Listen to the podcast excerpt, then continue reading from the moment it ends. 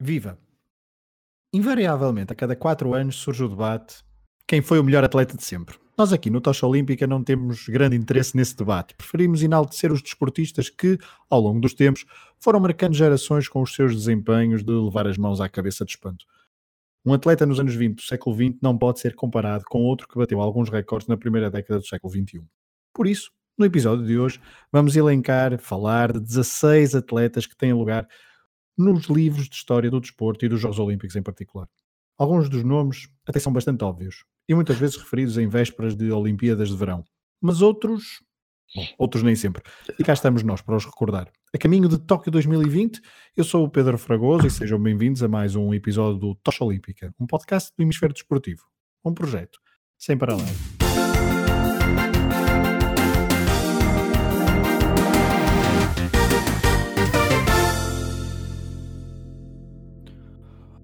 Olá a todos, hoje estamos os quatro de novo para mais um episódio. Olá Varela, preparado para falar de atletas olímpicos? Preparadíssimo. Preparadíssimo? Preparadíssimo, sim. Acho que a escolha não foi fácil, mas, mas no meu caso acabei por, por optar dentro das escolhas pelos atletas que talvez me dissessem alguma coisa. Acho que dos quatro que vou falar, só uma é que diz-me por outras razões, não enquanto atleta que o tenha visto assim com com muita atenção, mas os outros três sim, e portanto talvez seja, faça mais parte do meu imagi imaginário, quer dizer, daquilo que, que, que, representa os Jogos Olímpicos para mim e portanto vai ser um prazer falar deles. Ok, já começaste a, a desvendar um pouco, portanto não vais ao século, ao, ao, à década de 20 do século XX. Um, olá Barbosa, tu escolheste quatro nomes míticos quatro nomes míticos, tal como a Varela também sou aqui um que não, não escolhi propriamente pelas aptidões atléticas. Um, os outros três, eu próprio estou aqui confuso sobre qual é que é de puxar para. Porque isto originalmente a ideia era escolhermos o melhor atleta olímpico, não é? Um, eu não sei qual dos meus é o melhor, não é? Mas eu acho que os meus são espetaculares. Há um, há um, bah, alguém escolheu aí um que eu queria que fosse o meu, mas pronto, mas já lá vamos. Uh, de resto, estou muito contente com as minhas escolhas uh, e com as vossas também, bah também vocês também merecem um carinho. Também estou contente com as vossas. Obrigado pelo carinho, Barbosa. Olá, Rui. Olá, Fragoso. Tu que tiveste a ideia original deste episódio, queres revelar alguns detalhes do processo de escolha dos próximos 16 nomes? Nós fizemos um, se bem me lembro, já foi, já foi há algum tempo, fizemos um draft, a ordem foi bastante simples, portanto, do mais decano para, para o mais Benjamin, para não ferir suscetibilidades. E pronto, quem escolhe o primeiro depois escolheu o oitavo, escolheu o nono, escolheu o décimo sexto, acho que é assim, não estou a falhar. Exatamente. E, pronto, acho que foi, foi divertido. A certa altura começámos a ter algumas, algumas dificuldades do género, mas isto não são, não são homens a mais, não faltam aqui mulheres. é, porque, porque os próprios Jogos Olímpicos durante muito tempo foram uma. Houve, havia, primeiro estava. No, a primeira edição foi vedada a mulheres. Exato. Depois houve muitas modalidades que só mais tarde é que tiveram a vertente feminina. Uh, no atletismo, uh, houve muitos anos em que ninguém corria mais do que, do que 400 metros. A maratona foi só nos anos 80. E tu, portanto, e tu, puseste, e tu impuseste uns, uns, critérios, não foi? Auto-impuseste alguns critérios até nas tuas escolhas. Fiz. Se bem me lembro. Se bem me, se bem me lembro, disseste que eu acho, eu acho que quis ter pelo menos uma mulher, sim. Uh, não, e também não querias repetir modalidades? Ah, não queria repetir modalidades, exatamente. exatamente. Apesar de tudo, repeti, mas pronto. Só demonstra que eu não tenho grande não sou fiel aos, aos, meus princípios. Não, mas já vamos perceber que não é bem assim. Um, bom, o, o, o, Rui há pouco então falou do decano para o Benjamin, então o Benjamin deste, deste grupo uh, pede então ao decano do grupo para começar a falar uh, e para começar a elencar o primeiro nome de, de 16 que vamos falar nos próximos minutos. Varela, vamos arrancar com isso. Sim, meu primeiro nome foi Carl Lewis, atleta americano, com, com 10 medalhas olímpicas, das quais 9 são de ouro. E como eu disse no início, são atletas eh, dos quatro, há aqui três atletas que me, dizem muito por aquilo que eu pude ver ao longo da, destes, destes já longos anos que vejo os Jogos Olímpicos. É um atleta que entrou no Hall of Fame do atletismo em 2012. É um dos poucos tetracampeões olímpicos no sentido de quatro provas consecutivas, portanto conquistou de 84 a 96 o, o título olímpico. Um, ele destacou-se em três grandes provas embora ali depois nos 200 metros, foi nos 100 metros, nos 200 metros e no salto em comprimento, e, um, e, e, não posso deixar de destacar que no salto em comprimento, apesar de não ter sido nos Jogos Olímpicos, um, mas sim nos Mundiais, uh, tem uma luta mítica com o Mike Powell, em 1991, quando ele bate o recorde do mundo, o Carl Lewis com 8,91 mas contra o, com o vento que não, não, nas condições que não, não permitia, e logo a seguir o Mike Paul faz 8,95. Em 84, portanto, conquistou três medalhas de ouro, nos 100 e nos 200 metros e salto em comprimento. Depois, em 88, repete os 100 e o salto em comprimento. Em 92, só conquistou o salto em comprimento e, portanto, aqui conquistava o trio do, salto em comprimento. Depois, em 96, volta a conquistar 200 metros e salto em comprimento. E ainda conseguiu, ao longo destes, deste, desse seu longo percurso, duas medalhas de ouro em 4 por 100. Também destaco, porque é um atleta que, que, que era, era, quando nós íamos jogos, especialmente naquele período ali, eu de 84, aquele período de 84 a 96, e portanto acompanhei muito bem todas, praticamente todas as Olimpíadas, com, menor, com maior dificuldade de 84, mas, mas era um atleta que, que era aquela presença que nós estávamos, eu pelo menos estava muito habituado a ver nos Jogos Olímpicos. E depois tem uma rivalidade muito interessante, não, não olímpica, mas quer dizer, uma rivalidade enquanto atleta o canadiano Ben Johnson e depois há uma, uma série de controvérsias de doping, tanto do Carl Lewis como do próprio Ben Johnson, mas há ali um, uma rivalidade muito interessante, uma luta. E é um atleta que hum, eu não sou um grande fã dos atletas americanos, acho que até já expliquei isso noutros programas, sou muito fã dos russos, normalmente em Jogos Olímpicos, é uma paixão que tenho, mas, mas o Carlos Luiz era um atleta que me impressionava sempre e, portanto, foi esta, foi por aqui a minha primeira escolha para, para um dos grandes atletas de sempre, e acho que quando se tem 10 medalhas olímpicas, das quais são 9, é sempre de assinalar. Obrigado, Varela. Rui, do atletismo passamos para a natação e para um dos nomes, diria óbvios, destas listas, eh, alguém eh, nosso contemporâneo. Exatamente, o Michael Phelps. Tem 28 medalhas, é um recorde. Tem 23 medalhas de ouro, é um recorde. Se fosse um país, teria mais títulos olímpicos do que, do que a Etiópia, a Jamaica e a Argentina. Eh, tem mais 4 medalhas no total do que Portugal. E no meio de todas estas medalhas, acho que nenhum de nós, eh, quem quer que tenha vivido nesta altura, nunca se vai esquecer aquelas semanas de, em 2008, quando protagonizou um dos melhores momentos de sempre do desporto olímpico. Ele já tinha, já tinha vencido seis medalhas de ouro e duas de bronze em Atenas, e depois candidatou-se quase espontaneamente a bater o recorde de Mark Spitz, que tinha vencido sete títulos olímpicos na natação nos Jogos Olímpicos de Munique em 72. Ele queria chegar às oito e, e, foi isso que acabou por fazer.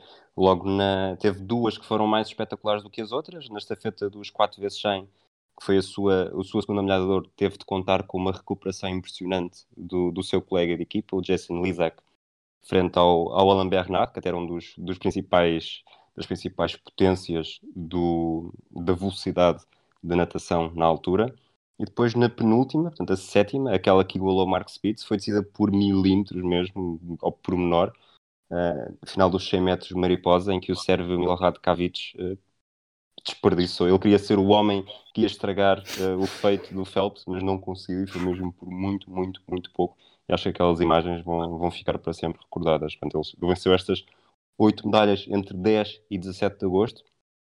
É impressionante passar madrugadas, madrugadas a fio a ver, a ver e saber que ia acontecer a história. Eh, e depois disto, ainda venceu mais seis em Londres e seis no Rio de Janeiro. E eu acho que os seus recordes são para ser batidos. Duvido muito que, que isto aconteça com Phelps. Acho que este, o feito dele é inigualável. É, essa, essa prova contra Kavich ainda me lembro de saltar do sofá de tão impressionante que, uh, que essa última abraçada uh, foi. Incrível. Obrigado, Rui. Barbosa, a tua estreia um, é um regresso nesta nossa lista ao atletismo para falar uhum. de contemporâneo de Phelps uh, e alguém que se tornou uma superstar do desporto mundial já dentro do século XXI. Sim, eu acho que podia ficar quase calado durante 3 minutos e mesmo assim estava explicado porque é que o Bolt, porque é que o Zayn Bolt é provavelmente o melhor atleta olímpico de sempre. Um, sobre o Mark Spitz, lá vamos, lá iremos, lá iremos, Sr. Rui. Um, não, o Phelps é dos atletas mais dominadores da história dos Jogos Olímpicos. Eu acho que não há mais dominador porque há um outro nome que foi que teve um domínio ainda mais extraordinário do que, do que o Bolt. Mas o Bolt, se, se esquecermos a Atenas 2004, onde vai com idade júnior e onde se lesiona, entretanto, Uh, os três Olímpicos em que participou, portanto, Pequim 2008, Londres 2012, uh, Rio de Janeiro 2016, é tão simples quanto isto. O Zayn Bolt ganhou todas as medalhas que podia. Todas as medalhas de ouro de provas em que participou, o Zayn Bolt ganhou. Uh, a contagem final só dá 8 de ouro e não 9, porque entretanto, por, por, por testes de doping ao seu colega do, dos 4 por 100 de estafetas, o Carter, que acusou positivo para uma substância proibida, foi, foram retiradas as medalhas, senão o Zayn Bolt tinha feito nove medalhas de ouro em nove provas possíveis. Uh, Fê-lo com dois recordes do mundo que ainda se mantém, uh, dois recordes absolutamente estúpidos que ainda se mantêm, o, de 100, o dos 100 metros 9,58 uh, e o dos 200 metros de 19,19, uh, que ainda se mantém, que eu acho que se vão manter durante muitos e muitos anos, numa modalidade que é feita de super-homens, o Bolt foi o maior deles todos, uh, e estes recordes mantêm-se mesmo ao fim de 10 anos e acho que se manterão mais, pelo menos mais uns 10. Mesmo se falarmos fora dos Jogos Olímpicos, o, o, Bolt em quatro mundiais limpou todas as medalhas também em que participou, à exceção dos 100 metros da EGU. De resto, ele tem ouro em todas de Berlim 2009, da EGU 2011, Moscou 2013 e Pequim 2015. É, é, uma coisa absurda. É o atleta com mais medalhas de ouro em mundiais de atletismo, seja, seja provas de velocidade ou não. É uma figura de culto fora das pistas. Uh, tem quatro laureos de desportista do ano, tem quatro troféus campeão dos campeões de, do L'Equipe. Não há muito a dizer para o Zayn Bolt. Quem o viu a correr, quem viu o domínio absurdo de Bolt, quem viu aquela forma de ele terminar uma das suas medalhas dos 100 metros em que ele festeja ainda antes de terminar uh, e mesmo assim termina bem à frente dos seus, dos seus competidores. É, foi uma coisa absolutamente ridícula em termos de competição e por essa mesma razão e por outras mais que eu fui dizendo, acho que o Usain Bolt se candidata a melhor atleta de todos os tempos e a melhor atleta olímpico de todos os tempos. Obrigado, Barbosa. Agora é a minha vez, que eu também tenho voto na matéria, apesar de ter sido o último a escolher, uh, mas lá está, privilégios de Benjamin. Uh, Larissa Latinina. Isso eu há pouco, há pouco o Rui falava de, de, um recorde de Michael Phelps. A verdade é que Michael Phelps bateu um recorde de Larissa Latinina que durava desde 1964. Uh, atleta e a ginasta, e estamos aqui a trazer o primeiro, nome feminino e também um nome da ginástica artística, ela que nasceu na Ucrânia, competiu sob a bandeira da União Soviética, conquistou ao longo de três Olimpíadas nove ouros, cinco pratas, quatro bronzes, portanto 18 medalhas olímpicas, quatro delas coletivas. Estamos a falar de uma atleta que se estreou em Melbourne em 1956 com 21 anos, algo não muito habitual para uma ginasta se olharmos para as, para as para os bilhetes de identidade das atuais atletas um, da ginástica artística, mas então estreou-se em 1956, onde conquistou quatro ouros, em Roma, 1960, conquistou três ouros e em Tóquio conquistou mais dois. Onde ela sempre conquistou o ouro foi uh, as provas por equipas, ela ajudou uma equipa fortíssima da União Soviética a conquistar sempre o ouro por equipas nas três Olimpíadas em que participou e também conquistou três ouros no solo. E ela era muito forte no solo, era a sua especialidade, ela que vinha uh, do balé e aquela sua graciosidade que ela depois, que ela aprendeu enquanto, enquanto muito muito, muito jovem, depois também passou para os pavilhões da ginástica artística. Estamos a falar um, então da mulher que teve o tal recorde até aparecer Michael Phelps, as tais 18 medalhas olímpicas, 48 anos que durou esse recorde, e é uma das quatro atletas a ter conquistado nove ouros, a única mulher a conseguir então esse feito. Uh, também estamos a falar de uma de três mulheres a ter vencido o mesmo evento três vezes, ela que também foi campeã mundial nove vezes e campeã europeia sete vezes. Larisa Latinina é alguém que também uh, nós reconhecemos por duelos uh, entusiasmantes nos Jogos Olímpicos, em 56 contra a húngara Anya Skeletti, uh, e depois também em 1960, quando já tinha 30 anos, ou 1964, aliás, quando já tinha 30 anos, foi uma espécie de render da guarda, não conseguiu o ouro em todas, no, na prova do All Around, onde tinha conseguido em 1956 e em 60, então em Tóquio 64 não conseguiu o ouro no All Around porque uma outra uh, grande atleta da ginástica artística, Vera Kaslavska, assim é que é, uh, conseguiu vencer e também foi uma espécie de uh, render da guarda. Um, ela que perdeu o pai numa das batalhas da Segunda Guerra Mundial e foi, então ficou órfã ainda antes de participar nos Jogos Olímpicos. Larisa Latinina é o primeiro nome de 16, primeiro nome feminino de 16 que estamos aqui a falar neste episódio do, do, ai, do Desconto Tempo, do Tocha Olímpica, assim é que é. Agora passamos a vez para o Varela, regressamos ao Varela e hum, tu queres voltar à piscina, não é? Mas não é uma piscina tão convencional como a de Michael Phelps, por exemplo. Estamos a falar de saltos, correto? Exatamente, saltos para a água. E, um, e, e vou falar de Greg Logan, uh, americano, que conquistou cinco medalhas olímpicas, quatro de ouro e uma de prata. E, um, e ele que vinha campeão de Los Angeles 84, exatamente, na, na, na, tinha conquistado o ouro em saltos para água, plataforma 3 metros, plataforma não, 3 metros trampolim e plataforma 10 metros, um, chega a Seul, um, e ainda este fim de semana estava a ver um pequeno documentário dele, e um, ele dizia que chegava, muitas vezes ia na rua e as pessoas olhavam para ele, oh, I remember when you your head. E, portanto, eh, eu tinha que trazer, porque eu lembro perfeitamente disto, Portanto, ele chega, e já vamos ver porque é que ele bateu com a cabeça, ele chega em 88 como o maior, o melhor uh, atleta de saltas para a água naquele, naquele período, e talvez um dos melhores de sempre, para defender então o tal ouro dos 3 metros de trampolins, 10 metros de plataforma. Um, e na ronda preliminar, na, competição dos 3 metros no trampolim. Ele bate com a cabeça no trampolim, numa das imagens mais míticas e que passa muitas vezes, e que de certeza que muitos dos que nos estão a ouvir já terão visto essas imagens. Um acidente parecido já lhe tinha acontecido em 1979 e, e em 1983, vou ver se consigo dizer o novo, um atleta, Sergei Shalivashvili, tinha morrido na plataforma 10 metros. É que aí a plataforma 10 metros é logo de cimento, enquanto que na 3 metros é o, que é o famoso trampolim seja madeira, uma coisa qualquer. Um, e portanto, o Greg Loganis com a cabeça, sangue por toda a pista, ah, por toda a piscina. Um, ele sai da piscina, leva pontos, um, não desiste da competição. A competição parou ali um pouco, ele não desiste, continuaram a saltar. Ele foi suturado e manteve-se em prova. E no salto seguinte, faz um salto absolutamente incrível, com uma pontuação excelente que lhe permitiu porque no outro tinha sido um pouco penalizado, obviamente, que lhe permitiu que ele ficasse para a final. Final essa que ele iria vencer com 25 pontos de vantagem e também, uns dias mais tarde, venceria a plataforma dos, um, ehm, dos 10 metros e, portanto, conquistando a sua quarta medalha de ouro e revalidando os dois títulos que tinha conquistado em Los Angeles, revalidando-os em Seul.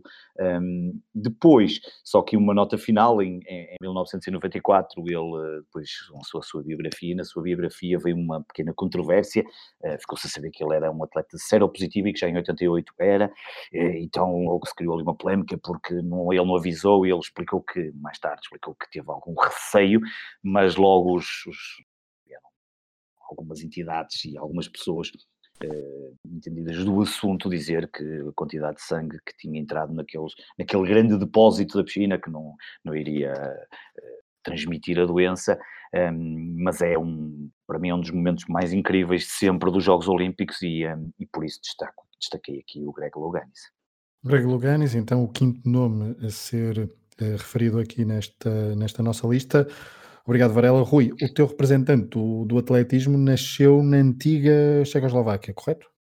Exatamente, chama-se Emil Zatopek.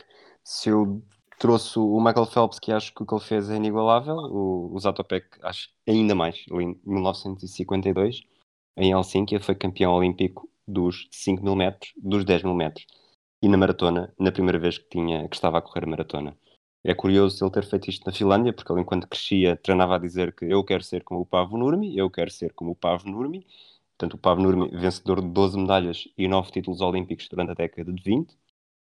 O Zatopek não chegou tão longe, ele em 1948, na estreia olímpica, venceu os 10 mil e foi prata nos 5 mil quatro anos depois, numa edição que começou com o Pavo Nurmi a participar na cerimónia de abertura, portanto tinha ali o ídolo uh, perto dele, fez o que nunca ninguém, nunca ninguém, ninguém tinha conseguido e provavelmente nunca ninguém, nunca ninguém conseguirá. Venceu os 10 mil metros muito facilmente, nos 5 mil, apenas quatro dias depois, teve de ultrapassar três adversários durante os últimos 400 metros. Supostamente a carreira, a carreira olímpica em, neste ano ficaria por aqui, mas com a mulher, a Dana Zatopkova, também tinha vencido uma medalha no lançamento do dardo, ele achou, não, isto não podemos ir só com três medalhas para casa, eu tenho que ganhar à minha mulher por uma vantagem ainda mais confortável, portanto vou fazer o 3-1, vou correr a maratona. Diz a lenda que ele correu, fez grande parte da corrida a perguntar ao britânico Jim Peters, que era o principal candidato, então como é que é? Este ritmo é bom? Está bom? É preciso abrandar? Devo acelerar? O que é que eu devo fazer? Uh, num misto de bullying e ingenuidade, o Jim Peters desistiu. Uh, portanto, deixou-se deixou levar para aquela conversa e o, o Zatopek ganhou facilmente com mais de dois minutos de vantagem sobre um argentino. Uh, isto foi em 52, em, em 56, quatro anos depois, o Zatopek despediu-se do mundo olímpico em Melbourne sem grande glória, com um sexto lugar na maratona. Obrigado, Rui. Já foste revelando um bocadinho do que eu vou dizer daqui a pouco, porque eu vou falar precisamente do Pavo Nurmi, portanto, fixem o que o Rui acabou de dizer. Mas antes, o Barbosa uh, quer voltar aos pavilhões da ginástica artística. Barbosa, a uh, próxima atleta merece nota 10? Hum, merece, merece nota 10. Uh, eh, nada Comaneci. Um, Nada Comaneci não, não será uma das maiores atletas olímpicas se olharmos apenas ao número de medalhas, mas isso também tem muito que ver com com o facto de na ginástica as carreiras terminarem cedo. A carreira de Mário Comaneci terminou com apenas 23 anos e porque ela tentou ainda participar em 84 nos Jogos Olímpicos, porque na verdade, na verdade terminou com, com, em 81, com, com 20 anos apenas. A Comaneci participa em apenas dois Jogos Olímpicos, 76 uh, Montreal e 80 em Moscou, porque em 84 ela vai como, como observadora, porque há um boicote dos Estados comunistas ao, aos Jogos Olímpicos em, em Los Angeles. Um, mais do que, mais do que a quantidade de medalhas, a Comaneci tem cinco medalhas de ouro, uh, três de prata e uma de bronze.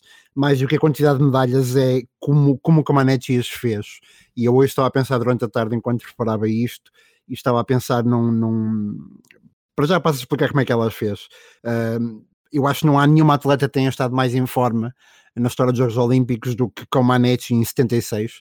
Um, a Comaneci limpa, limpa três medalhas individuais, a de equipa não, não podia fazê-lo porque não, porque não podia ela competir sozinha pela Roménia. Uh, e nas três medalhas individuais faz 7, 10 perfeitos, 7 provas perfeitas, nota 10. Um, em, em, direção a estas três medalhas. Depois tem mais dois ouros em 80, com mais duas execuções de nota 10. Um, e depois, e para, para, terminar, antes de passar à, àquela parte que eu queria uh, de explicar porque é que ela é tão dominadora, uh, a Comaneci é, eu acho que pode ser de facto, pode ser um, dada a Comaneci a, a, a, medalha de ouro do facto de ter feito crescer a ginástica, de facto de ter eh, trazido a ginástica para a ribalta, de ter influenciado tantas e tantas ginastas que vieram depois dela. Aquilo em que eu pensei durante a tarde é porque Comaneci é de facto provavelmente uma das melhores atletas olímpicas de sempre e porque é que ela esteve então, porque é que se pode dizer que ela terá sido a atleta em melhor forma de sempre.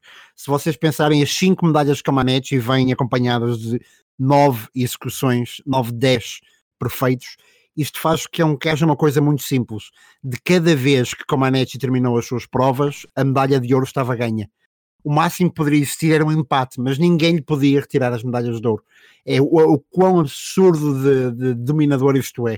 Uh, não há paralelo em qualquer outra modalidade com qualquer outro atleta, mesmo naquelas que têm juízes e, e, e que têm avaliações destas e não tempos, como as, como as provas de, de, de atletismo.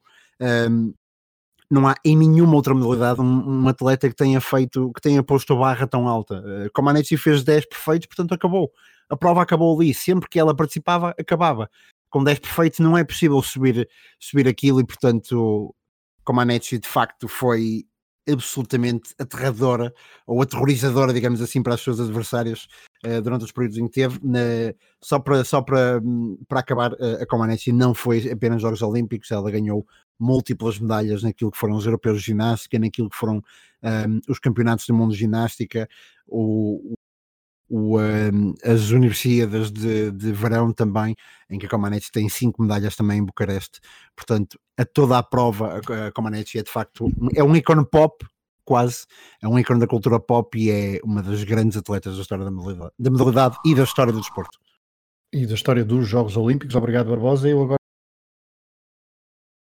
Uh, nestes últimos anos a expressão uh, até tem sido mais aplicada e associada a desportos motorizados, mas no início do século XX um, os países do norte da Europa dominavam o meio fundo e o fundo do atletismo, com destaque então para os finlandeses, não só Pavo Nurmi, de quem vou falar e de quem há pouco o Rui uh, já elencou duas ou três características, mas também, por exemplo, outros atletas como o Vila Ritola.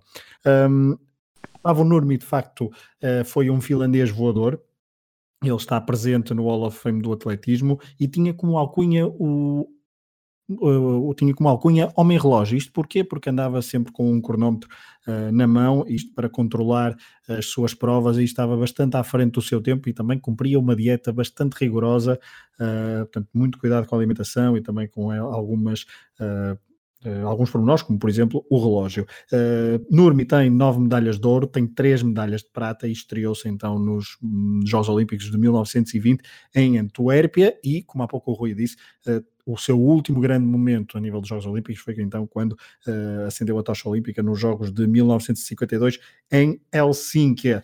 Mas Nurmi é especial porque não só porque em 1920 ganhou em Antuérpia três medalhas de ouro, 10 mil metros, cross-country individual e cross-country de equipas, e também ganhou uma medalha de prata, mas o destaque são os Jogos Olímpicos de 1924 sobre o verão escaldante de Paris, da cidade uh, Luz.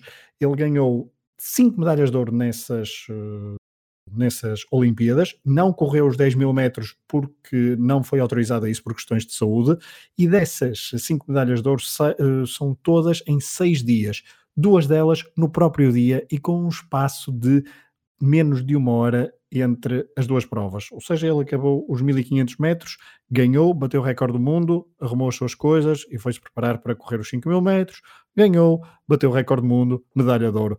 Uh, portanto, estamos a falar de um atleta que venceu 1500 metros, 5000 metros, cross-country individual, cross-country por equipas e 3000 metros por equipa. O cross-country no atletismo foi o último ano, foram as últimas Olimpíadas onde isto, onde estas provas tiveram lugar. Em 1928, em Amsterdã, uh, Nurmi conquistou apenas um ouro nos 10 mil metros, conseguiu duas pratas, 5 mil e 3 mil metros obstáculos, uh, mas em 1924, de facto, bateu, uh, foi, deixou a imprensa francesa completamente louca, um, e, uh, e, foi aí que começou a escrever a sua página dourada na história dos Jogos Olímpicos e na história do desporto. Ele que em 1932 não foi autorizado por questões de falta de profissionalismo, alegaram as federações internacionais de participar nos Jogos Olímpicos então de 1932 porque ele queria vencer a maratona e acabar a carreira assim, em beleza. O oitavo nome está então uh, dito. Passamos novamente ao Varela. Uh, Varela, depois de nos trazeres um homem do atletismo, saltos para a piscina, voltamos ao atletismo, correto? Sim, voltamos ao atletismo, mas voltamos àquilo que, que são quase super atletas e trago um, eh, um atleta do decathlon o Daley Thompson, e como eu há pouco tinha dito no, no, início do programa, destes quatro atletas, este é o único, como já expliquei eh, em 1984, apesar de já ver qualquer coisa e ter visto algumas coisas nos Jogos Olímpicos, então, o Carlos, nosso Carlos Lopes, mas, mas, mas ainda era muito novo, tinha 9 anos, mas o Daley Thompson diz muito também por outras razões hum, mais lúdicas e é um nome incontornável para mim de Jogos Olímpicos exemplo, falamos. Obviamente eu não, não vi eh, as provas enquanto atleta, ele é um atleta britânico, conquistou duas medalhas de ouro olímpico em 1980 em Moscou e depois em 1984 em Los Angeles, bateu quatro vezes o recorde do mundo de catlo. Eh, acho que não, será, não sei se será necessário dizer, mas para quem para os ouvintes que não souberam, de Cattle, portanto, são, são 10 provas, 100 metros, salto em comprimento, lançamento do peso, salto em altura, os 400 metros, depois os 110 metros barreiras, disco, vara e lançamento do dardo e 1500 metros. É um atleta que veio de meios pobres e aos 16 anos, hum, eu vi no documentário dele, disse que virou-se para a mãe e disse que queria ser atleta profissional, que é uma coisa que a mãe eh, ficou assim um pouco assustado, ele com, hum, com essa idade venceu ali os 200 metros campeonatos escolares, de, de, ele é britânico, como tinha dito, de Sussex, e, e passou, a, passou a acreditar que era possível um, ser um atleta profissional e, ir, ir muito longe, como ele disse no documentário, passou a treinar 350 dias por ano, 8 dias por 8 horas por dia. Um, foi um, um, atleta que durante ali entre 1980 e 79, ali, durante uns 10 anos era um atleta praticamente imbatível. e, e, em 1983, um pormenor que desconhecia completamente, um, chegou mesmo a ser aquilo que se chama o primeiro campeão intercontinental, porque ele era campeão da Europa de decathlon, campeão olímpico e, e venceu os, os, primeiros mundiais de 1983, portanto ele chegou a ter os três títulos em simultâneo e, e atribuindo-se então o tal título intercontinental. E depois, obviamente, na parte que, que disse, ah, isso desta, desta, desta minha pequena apresentação sobre o Daley Thompson, há o lado lúdico, muitos de nós e muitos dos que nos vão ouvir lembrar-se-ão certamente do mítico ZX Spectrum. Em 1984 é lançado um jogo de computador que se chamava Daily Thompson um, e que na prática era um autêntico destruidor de teclas. Uh, os adeptos da ZX Spectrum lembrar-se muito bem do que é a Open Space. E, um, e, praticamente aquilo era destruir teclas e correr uh, com muita força e fazer as várias provas do Decathlon.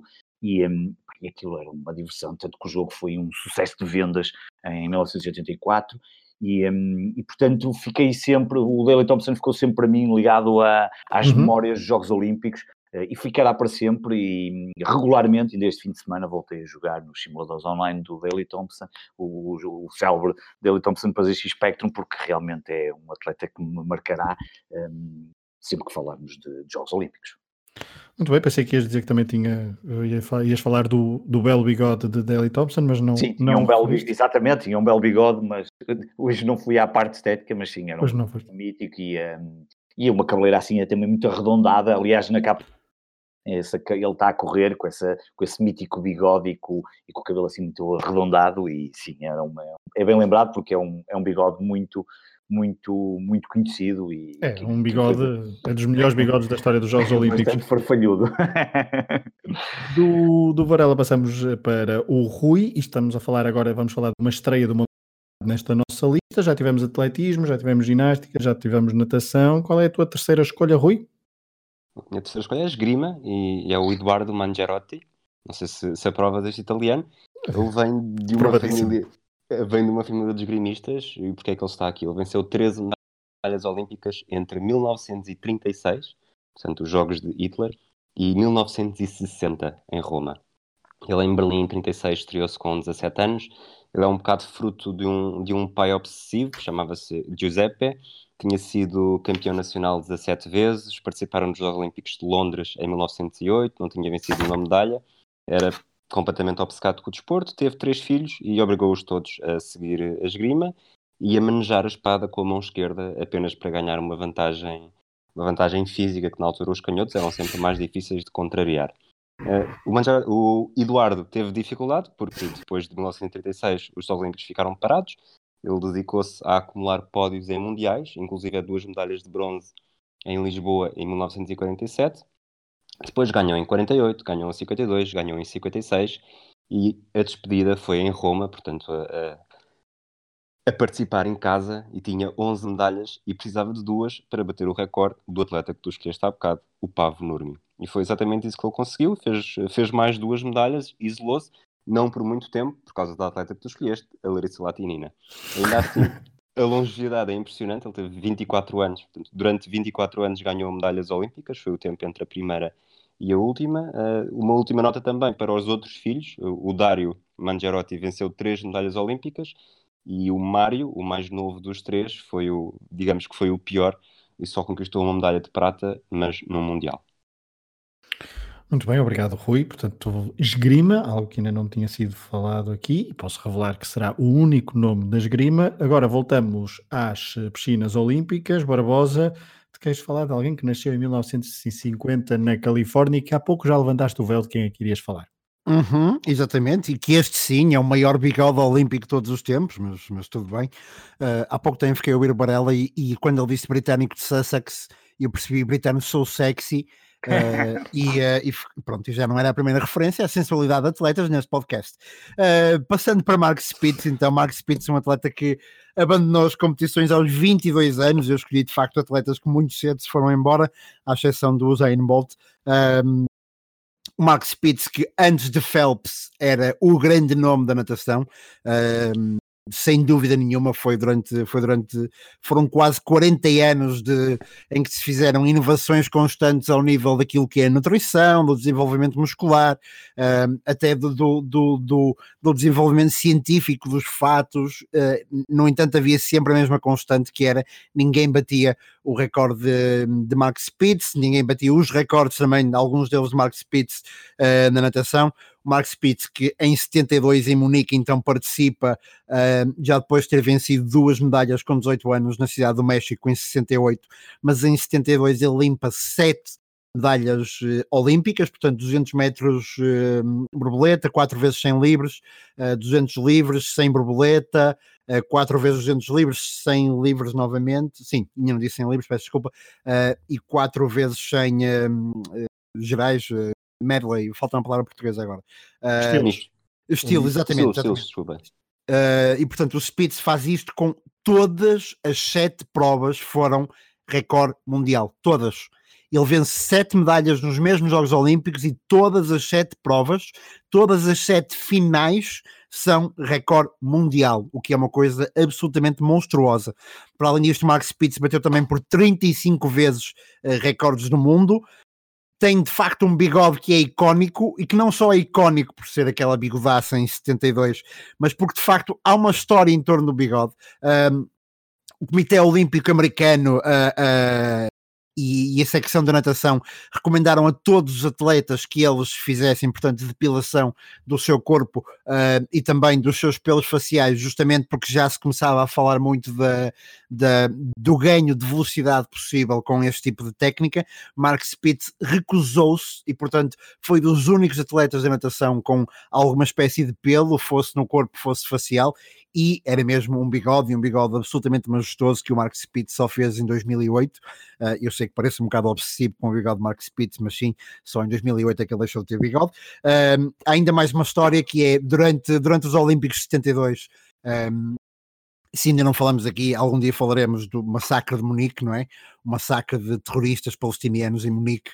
Uh, e Max Spitz escapou, uh, escapou esse massacre porque um atleta israelita acordou o, o, um treinador americano que era o Bill, Bill Bowerman um, acordou, avisou deste, deste ataque iminente e o Bill Bowerman chamou mesmo os Marines eh, norte-americanos, não para proteger um, os atletas americanos, mas para proteger apenas Mark Spitz e o, e o, e o atleta de lançamento do dardo Bill Schmidt, porque ambos eram, eram judeus, ambos eram atletas judeus, e portanto naquilo que foi o massacre de Palestina, uhum. massacre de Munique perpetrado por, por uh, terroristas palestinianos à data, uh, o Mark Spitz teve a proteção dos Marines norte-americanos e talvez por isso ele tenha escapado e por isso mesmo foi ainda a tempo de vencer sete medalhas de ouro com sete recordes mundiais.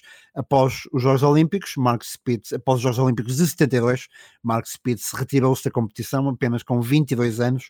Nunca saberemos o que é que Spitz poderia ter, ter eh, vencido se tivesse mantido no ativo, mas é especulação que não interessa agora. Só recordar uma última história.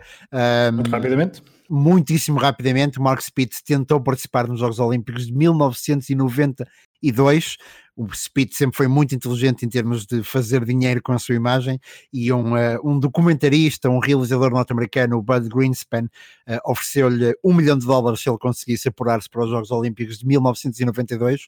Já Mark Spitz era um quarentão.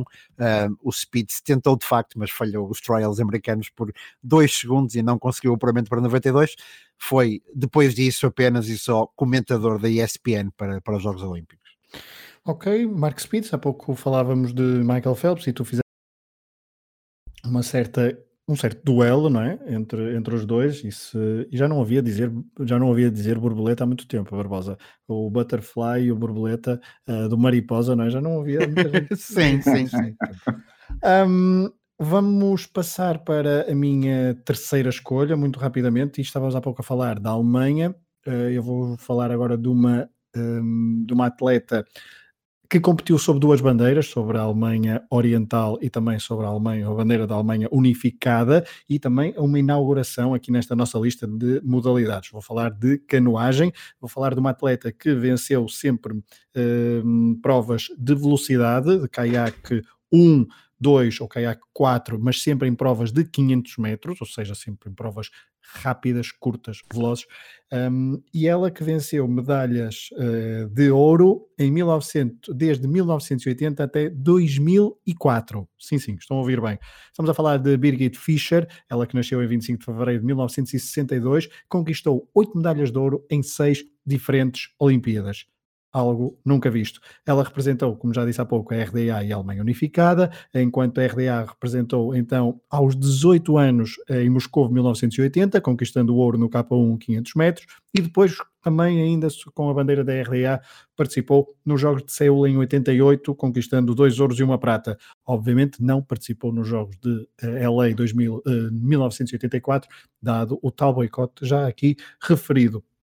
Ela em 88, e é muito importante aqui, um, faz a, primeira, a sua primeira retirada. Um, tinha três medalhas de ouro olímpicas, tinha várias medalhas em campeonatos do mundo e da Europa, tinha dois filhos, achou que uh, a sua vida de desportista estava encerrada, se bem que o bichinho da canoagem voltou muito rapidamente e já uh, então com a Alemanha unificada em Barcelona em 1992 regressa aos Jogos Olímpicos conquista um ouro e uma prata, algo que uh, viria a fazer exatamente a mesma coisa em Atlanta 96 e em 2000 em Sydney consegue dois ouros, aqui já sempre em provas uh, coletivas, chamemos assim, K4 e K2, e aqui dá-se então lugar à segunda retirada.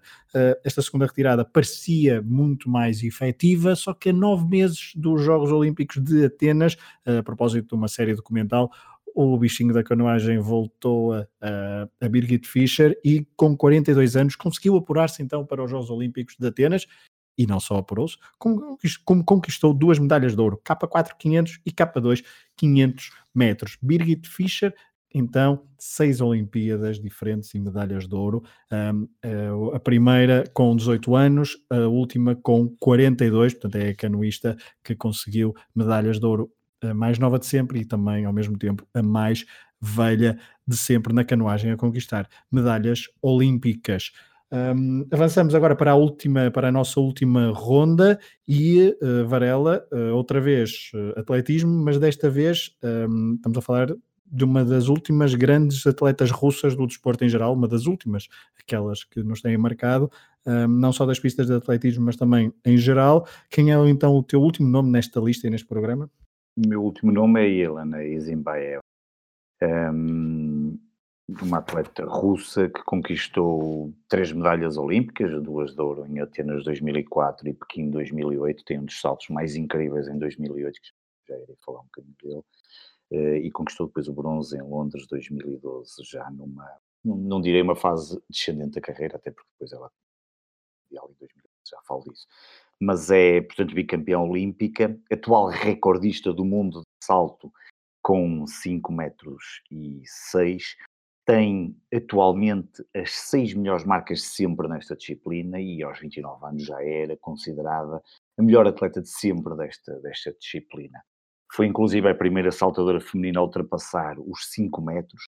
Um, tem uma história curiosa porque ela bateu por 28 vezes os recordes de salto com vara entre indoor e outdoor e era conhecida por, eh, era uma história que era conhecida porque ela queria bater o, eh, o outro grande saltador, neste caso nos masculinos, o ucraniano Sergei Bubka, eh, embora não o tenha conseguido, que ela conseguiu 28 vezes, porque o Sergei Bubka conseguiu bater por 35 vezes as suas diferentes marcas ao longo da, da sua também incrível carreira. Como eu disse, para mim, além de ser uma atleta, já que há pouco o Barbosa estava a falar de atletas sexys e bonitas, obviamente era uma atleta muito bonita, muito sexy também, um, mas, mas era, era fantástico. E esse salto em Pequim, em 2008, no, no célebre Ninho de Pássaro, no Estado Nacional de Pequim, é um salto para a história, que lhe deu a vitória nesses Mundiais de 2008, a sua última medalha de ouro olímpica, e bate também o recorde do mundo, com 5,05, é um salto fabuloso, ela não toca na, na vara, no, portanto, no, eu nem sei, eu, na realidade nem sei como é que se chama, sei, porque aquilo é salto com vara, mas depois lá em cima, naquele, naquela vara que está... A fasquia. Fasquia, fasquia estava agora aqui, faltava-me o termo, não bate na fasquia, cai e depois de perceber que bate, obviamente, que consegue o salto e que bate o recorde do mundo, dá uma cambalhota e sai disparada a correr em direção às bancadas para, para apanhar a bandeira da Rússia. Um, e, e, é um salto absolutamente incrível. Hoje recordei-o mais algumas vezes hoje na, no, no, YouTube. Um, depois, uh, ali numa fase um pouco mais, um, mais descendente, em Londres 2012 faz bronze, mas não terminaria a sua carreira, bem sei que estamos a falar de Jogos Olímpicos, mas uh, não terminaria menos, a sua carreira, ou pelo menos os seus, os seus títulos uh, nas grandes competições, não regressa a casa no Mundial em 2013, onde, perante um estádio muitíssimo bem composto, em Moscou, conquista o seu último título mundial, o terceiro da carreira em outdoor, e já tinha quatro indoor. Um, é uma atleta incrível e que nesses dois Jogos Olímpicos, 2004 e 2008, foi fazendo história e construiu a sua história no salto com vara. Obrigado, Varela. O teu último nome desta lista 16. Trouxeste-nos então quatro nomes e acabaste com Helena Zimbaeva. Uh, Rui, começaste com natação e queres acabar com natação.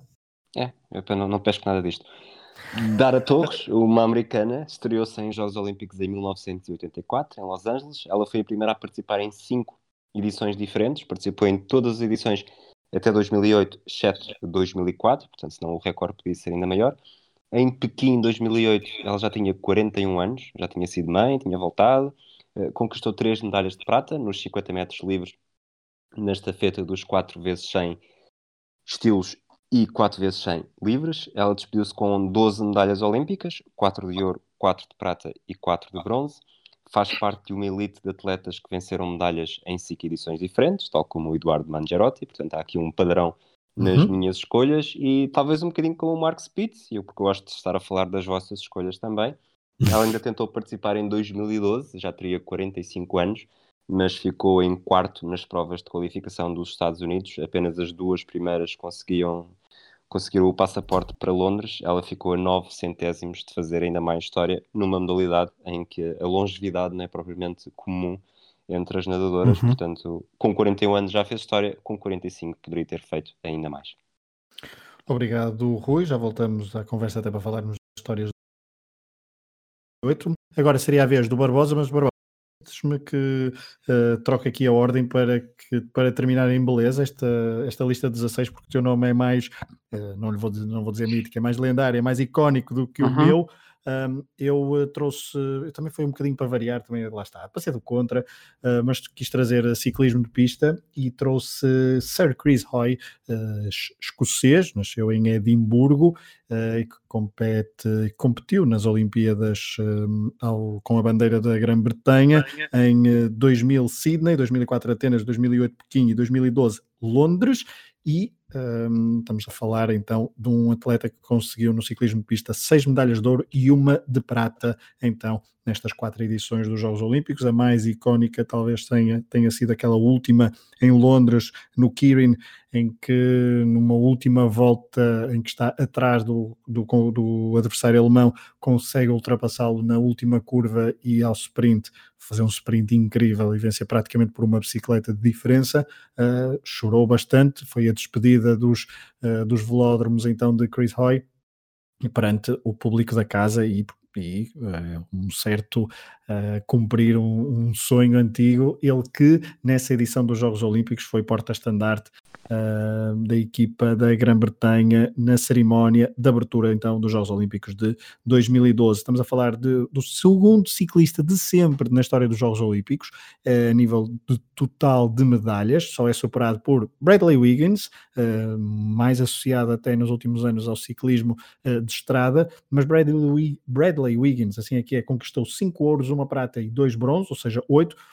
E Chris Hoy conquistou mais ouros, mas menos uma medalha. Ele que bateu e que tornou-se na altura em 2008 em Pequim com três medalhas de ouro, tornou-se o primeiro britânico desde Henry Taylor, decorem este nome, é que em 1908, eh, então ao vencer três ouros, tornou-se o primeiro britânico a vencer três ouros 100 anos depois. Um, e, portanto, eu vou dar a vez agora ao Barbosa para terminar com um nome, um, com um nome bastante, bastante icónico. É um texano e estamos a falar uhum. de quem? Estamos a falar do, do, do Tommy Smith. Uh, poderia falar não só do Tommy Smith como do seu, como do seu, do seu colega John Carlos, porque nenhum, em nenhum dos casos uh, se fala deles como, como grandes atletas, mas sim por aquilo que eles fizeram do lado político da coisa. Um, o Tommy Smith sempre foi uma voz política num evento que se quer apolítico, um, citando o próprio Comitê Olímpico, numa coisa com a qual eu não concordo, porque eu acho que os Jogos Olímpicos devem, uh, podem e devem ser políticos, de facto, devem ser, devem, uh, devem existir ali manifestações políticas. O Carlos, o, o Carlos não, o Tommy Smith, que portanto, um, antes da participação no, em, no México, na cidade do México, em 1968, um, como membro do OPHR, que é o, portanto, o projeto olímpico, o Comitê Olímpico para, para os Direitos Humanos, um, o Tommy Smith tinha quatro condições para a participação nos Jogos Olímpicos, um, que as participações da, África do Sul e da Rodésia fossem retiradas, que o título de Mohamed Ali fosse devolvido, o título de pesos pesados do boxe fosse devolvido a Mohamed Ali, que Avery Brandage, portanto, o, o presidente do Comitê Olímpico, um, fosse retirado uh, da sua posição, e isto é especialmente importante porque o presidente do Comitê Olímpico à data, o Avery Brundage, um, ehm, era presidente do Comitê Americano uh, Olímpico Americano em 1936. Uh, num Jogos Olímpicos em que em Berlim em que, os, em que os atletas foram obrigados a fazer a saudação nazi e no caso de Avery Brundage, Avery Brundage concordou com Hitler, concordou com o regime nazi e obrigou os seus atletas a fazerem a, salvação nazi porque dizia que em terra em terra, em terra alheia deves cumprir a tradição e portanto eh, como estavam na Alemanha nazi deveriam fazer a salvação nazi. Uh, mesmo por, por causa disso também Tommy Smith e ainda com essa história muito fresca na memória uh, tinha então essa condição de Avery Brandes sair da sua posição e pedia por último também que alguns mais técnicos uh, afro-americanos fizessem parte do Comitê Olímpico Americano e dos outros comitês olímpicos também, um, acabando com uma situação injusta de um, a grande maioria, para não dizer a quase, quase, quase totalidade de serem técnicos, uh, treinadores e técnicos brancos.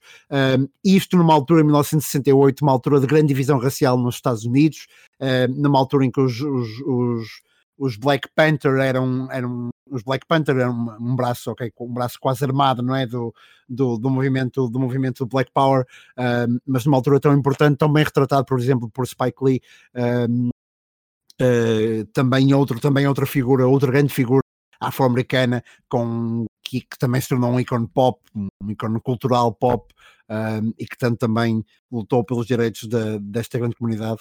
Um, e portanto, o Tommy Smith será sempre mais um exemplo de como os Jogos Olímpicos podem e devem ser políticos, repito, e não como atleta. Ele, como atleta, uh, ganha uma única medalha olímpica, portanto, os 200 metros na Cidade do México em 1998 é o primeiro atleta da história a baixar uh, a barreira dos 20 segundos nos 200 metros. É também o primeiro atleta de pista a bater um recorde um, mundial uh, numa era em, totalmente automatizada, ou seja, sem, sem, um, sem necessidade de, de um homem a, a, a, clicar, não é? Ou a avaliar aquilo que, que, que o seu contador tinha registado como tempo um, e portanto também é de alguma forma icónico por estes feitos que faz uh, do ponto de vista atlético, mas lá está, sobretudo do ponto de vista político, portanto procurem mais sobre o Tommy Smith, que foi também, foi também um wide receiver na, na NFL, um, pelos Cincinnati Bengals e eh, pelos Los Angeles Rams, aliás, participou foi na AFL pelos Cincinnati Bengals. Há muitos documentários sobre Tommy Smith, há filmes sobre Tommy Smith. É um ícone cultural que, depois da cidade do México, voltou aos Estados Unidos, teve imensos problemas, teve ameaças de morte, ficou pobre, pobre, pobre. Eh, durante décadas, Tommy Smith, de facto, teve que, eh, que fazer coisas muito abaixo daquilo que, que, hum, que merecia. Uh, e portanto, há um documentário, se quiserem ver, há um documentário da HBO de 1999 chamado Feasts of Freedom, a história dos Jogos Olímpicos de 1968, que eu recomendo uh, e que é absolutamente soberbo. Uh, ainda bem que em vida, porque o Tommy Smith ainda é vivo, tem 75 anos, ainda bem que em vida ele é muitas vezes recordado e bem recordado uh, por aquilo que significou para a luta dos direitos afro-americanos, especialmente num tempo em que eu acho que é preciso recordar essa luta e recordar Tommy Smith e aquilo que ele significou. perceberam porque é que eu quis terminar com Tommy Smith e não com uhum. Foi por causa disto mesmo. Obrigado, Varela. Obrigado, Barbosa. Uhum. Varela, por terem trazido uh, estes 16 estes 16 nomes, vocês, cada um de vocês trouxe quatro nomes, portanto, Carl Lewis, Michael Phelps, Usain Bolt, Larisa Latinina, Greg Luganis, Emil Zatopek, Nadia Comaneci, Pavo Nurmi, Daley Thompson, Eduardo Mangiarotti, Mark Spitz, Birgit Fischer, Helena Zambaeva, Dara Torres, Tommy Smith e Chris Hoy, com esta ordem invertida para o Barbosa brilhar neste belíssimo final de episódio, que não é ainda final, estamos a caminhar para a hora do programa, mas Rui, temos que ir ao nosso espaço para contar algumas histórias olímpicas de edições. Um, de edições dos Jogos Olímpicos, uh, temos seguido uma ordem cronológica e hoje falaremos da edição de 1908, a quarta edição dos Jogos Olímpicos de Verão da Era Moderna. Os Jogos de 1908 realizaram-se em Londres e foram os mais longos de sempre, se contarmos desde a cerimónia de abertura até ao último dia da competição. 27 de abril a 31 de outubro de 1908. Então, em Londres participaram 22 delegações em 22 desportos diferentes, e isto numa cidade que não era suposto receber as Olimpíadas, já que a cidade escolhida tinha sido Roma. Mas o Vesúvio pregou uma partida em 1906 e a erupção deste vulcão matou mais de uma centena de pessoas e destruiu a cidade de Nápoles e algumas localidades nos arredores. Por isso, as autoridades italianas tiveram de canalizar fundos para a reconstrução desta área e os jogos foram para Londres. Rui, vamos às histórias, são cinco. A primeira que nos queres contar envolve precisamente um atleta italiano que não pôde correr em casa e foi a Londres competir na maratona. Com 22 anos, protagonizou um dos momentos mais marcantes desta edição das Olimpíadas, com a meta ali tão perto. É, é o Dorando Pietri, ele colapsou à chegada ao Estádio Olímpico, quando ia em primeiro lugar, a rainha estava, no, estava nas bancadas, ninguém não sabia o que é que podia acontecer ali. Ele manteve-se no chão durante algum tempo, depois, quando se levantou, uh, estava completamente deslocado daquilo que estaria a fazer, correu na direção contrária, voltou a cair. Os organizadores decidiram finalmente ajudá-lo, porque não queriam correr o risco de ter alguém a morrer ali à frente. Uh, depois ele recuperou a consciência, acabou por cruzar a meta sozinho, ainda no primeiro lugar, foi ovacionado pelo público como tal mas acabou desqualificado depois do protesto dos norte-americanos. Apesar disso, eh, foi um favorito do público e da própria Rainha Alexandra. Eh, sem medalha, ele recebeu uma taça de ouro e a Rainha ter-lhe dito: Não tenho medalha, nem diploma, nem uma coroa de louro para lhe dar, Sr. Pietri, mas para que não leve só más recordações do nosso país, receba esta taça de ouro como prova da nossa admiração pelo seu comportamento. O escritor eh, Arthur Conan Doyle, o pai do Sherlock Holmes, também organizou uma angariação de fundos em favor deste pasteleiro italiano, através do jornal Daily Mail, e o italiano acabou por voltar para casa com 300 libras no bolso, o que na altura era bastante. Praticamente ainda não tínhamos falado de comida neste episódio. Segunda história é uma história que mete livros sagrados e barreiras. Confusos? Rui, explica lá como é que um americano do Oregon foi protagonista nos Jogos de 1908. Um, um americano do Oregon, estudante de teologia. Portanto, estamos a falar de Forrest Smithson, e o mito é: será que foi campeão dos 110 metros de barreiras eh, a correr com a Bíblia na mão esquerda? Eh, nós já tínhamos falado aqui no, em edições anteriores que provas organizadas ao domingo tinham sempre alguns problemas uh, com os adeptos, com os participantes mais devotos e mais religiosos. Ele venceu, este Forrest Smithson venceu a prova dos 110 metros barreiras com um tempo redondo de 15 segundos, retirou 4 décimas ao anterior recorde mundial e há quem diga que o fez enquanto corria com uma Bíblia na mão esquerda por culpa de uma fotografia publicada no relatório oficial. Eh, de facto, é verdade, Smithson gostava de correr com a Bíblia na mão para mostrar ao mundo como se conseguia a força e a inspiração necessárias para triunfar, mas não há nenhuma outra referência que diga que de facto aquela fotografia foi da corrida e não do aquecimento ou mesmo do, de uma simples reconstituição que muitas vezes se fazia só para tirar uma fotografia. De qualquer das formas, o mito vive, cada um tira as suas próprias conclusões. É isso, Rui. Vamos à terceira história e vamos falar de um homem que jogava em casa, inglês, portanto, ou melhor, nadava, nadava em casa. Aliás, até já falámos dele há pouco. Uh, só que desta vez a história envolve medalhas de ouro e falta do vil metal, não é? É, falamos de Henry Taylor, portanto, tu vingaste do facto de eu falar sempre dos teus atletas e tu, Exatamente. quando falaste do Chris Hoy, deste aqui um, um lamiré. Portanto, o Henry Taylor era muito pobre, não tinha dinheiro para entrar nas piscinas, mas venceu três títulos olímpicos na natação. Ele cresceu num cenário de extrema pobreza, ele aproveitava tudo o que era lago, rio e canal para passar a vida a nadar. Acho que só não, só não nadava nas poças porque não havia profundidade suficiente. Uh, grande parte destas atividades dele, a água era muito suja, mas ele nunca, nunca se incomodou com isso. Nas piscinas municipais só conseguia mesmo lá ir em dias de borlas ou com grandes descontos, mas isso não o impediu de ser uma das grandes figuras do, destes Jogos Olímpicos de Londres. Ele venceu as provas de 400, 1500 e 4 vezes 200 no estilo livre. Entre eliminatórias, meios, final, meios finais e final, só não venceu uma vez, mas não que tenha afetado a medalha de ouro. Ele acabou por morrer uh, em novo cenário de enorme pobreza. E, uh, caso para dizer que quem se dava tão bem com a água, Henry Taylor nunca conseguiu nadar em dinheiro. Eu não consegui controlar, mas essa é, é, para, é para desconcentrar aqui a, e eu ia agradecer o facto de teres usado há pouco a palavra Lamiré, diz pouco a palavra Lamiré no, nos podcasts em Portugal, uh, mas depois com esta, com esta terminação desconcentraste-me. Uh, vamos à quarta, quarta história, estou completamente desconcentrado. Quarta história. quarta história. Exatamente, Rui. Esta quarta história mete também um atleta inglês com um nome difícil de, de pronunciar. Muitas consoantes, poucas vogais e zero adversários, não é assim? Exatamente, ele chama-se Wyndham Alswell foi o campeão olímpico dos 400 metros no atletismo, numa prova em que não havia mais ninguém.